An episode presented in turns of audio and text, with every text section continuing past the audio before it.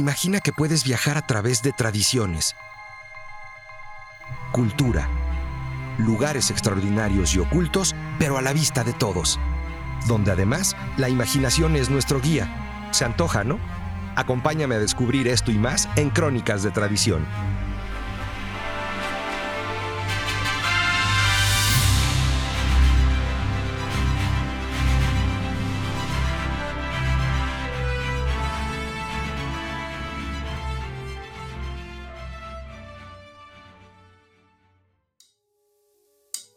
Nos encontramos en la Ciudad de México, a mediados del siglo XVI, una época en la que a raíz de la conquista el gobernador español tenía como propósito aliarse y proteger a los indios nobles supervivientes de la vieja estirpe azteca.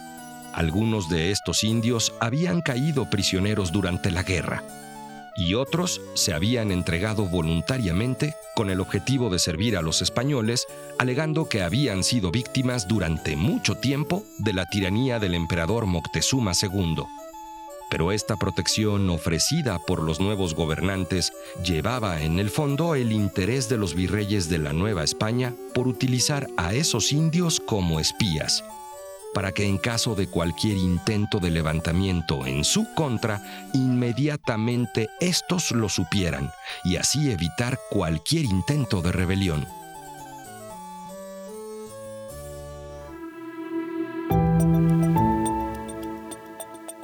En una de las casas de la calle que hoy conocemos como Primera Calle del Carmen, probablemente en esquina con la calle de Correo Mayor, vivía uno de aquellos indios nobles que a cambio de espionaje y servilismo recibía los favores de sus nuevos amos. Y este indio era muy cercano del virrey que entonces gobernaba la colonia. Gracias a sus servicios, aquel indio era rico, poseía casa, metales preciosos, adornos con plumas, pieles de animales exóticos. En pocas palabras, todo lo que constituía para él y para los suyos un tesoro de riquezas y obras de arte. Este indio, aunque practicaba los cultos cristianos, como todos los de su raza, era terco, obstinado y astuto. Y en el interior de su casa tenía un altar privado a modo de oratorio personal con sus propios dioses. Y así con su aparente devoción engañaba a los benditos frailes. Pero así también engañaba llevando una vida disipada como si fuera un príncipe destronado sumido en los placeres carnales, entregado a los vicios de la gula y la embriaguez, hartándose de manjares picantes e indigestos y ahogándose con grandes jarros de pulque fermentado con hierbas olorosas y estimulantes o con frutas dulces y sabrosas.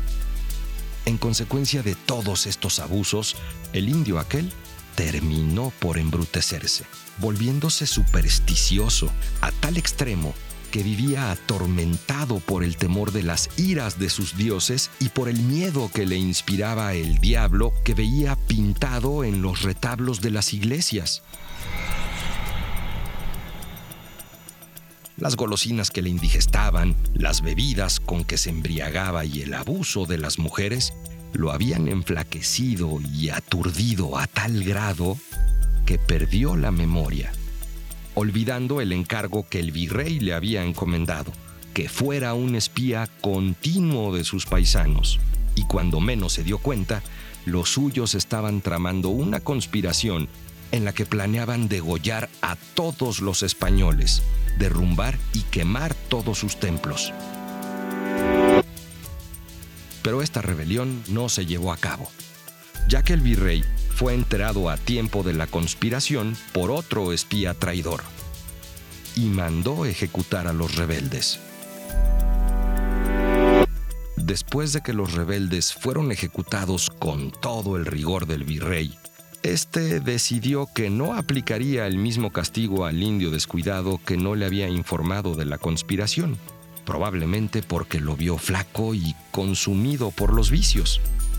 Pero en cambio, ordenó que se le quitaran todos sus bienes, la casa las joyas, los trajes y los muebles. El pobre indio, como se dice vulgarmente, se encontró de la noche a la mañana en la calle, sin hogar ni amparo.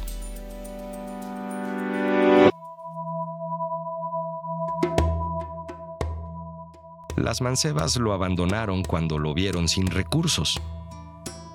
Ya no tenía con qué satisfacer como antes los apetitos de su desordenada gula, y tampoco con qué apagar su insaciable sed de pulque fermentado con hierbas olorosas o almibaradas frutas. Y así terminó casi desnudo, completamente desaseado, con los ojos hundidos sumamente delgado, así con la carne pegada a los huesos. Se mantenía prácticamente de la caridad pública, solitario, meditabundo, en cuclillas, es decir, sentado como se sentaban los indios en aquella época, permanecía en la esquina de las calles que limitaban la casa que había sido su magnífica morada. Y en aquel sitio, la mayoría de las personas lo contemplaban con desprecio. Muy pocos con piedad. Los transeúntes que pasaban por aquellas calles se burlaban de él a todas horas. Algunos altivos y soberbios cuando tropezaban con este pobre indio le escupían o le daban puntapiés. Algunas damas, niños o clérigos lo socorrían con un poco de pan, le daban agua o almendras de cacao que era lo que se ocupaba en esa época como moneda corriente. Y así el indio desventurado se pasaba días y noches enteras sentado en aquella esquina, con la mirada vaga, mudo a veces y otras llorando lastimosamente, consumido por la tristeza y los recuerdos de su pasada grandeza. Le torturaba la memoria la añoranza de las mujeres que le habían fingido amor la sed le consumía la lengua y todavía sentía el ansia de la gula no satisfecha. Veía pasar ante él gente indiferente a su dolor y a su miseria, o que algunas veces llenas de caridad lo compadecían, y otras que entre burlas le llamaban el indio triste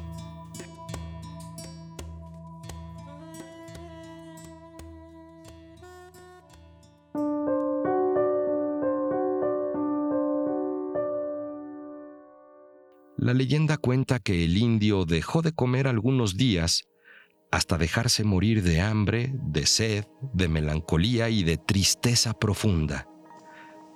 Unos frailes recogieron su cuerpo inanimado de aquella esquina y se lo llevaron para darle cristiana sepultura al cementerio de la iglesia de Santiago Tlaltelolco.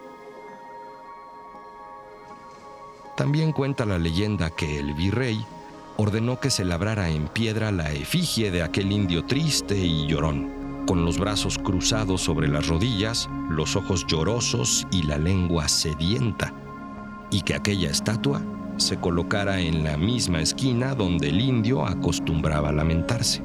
Por último, cuenta la tradición que aquellos que conocieron en vida al desgraciado indígena y que contemplaron su estatua que perpetuaba en piedra su doliente melancolía, llamaron a la calle en que vivió Calle del Indio Triste.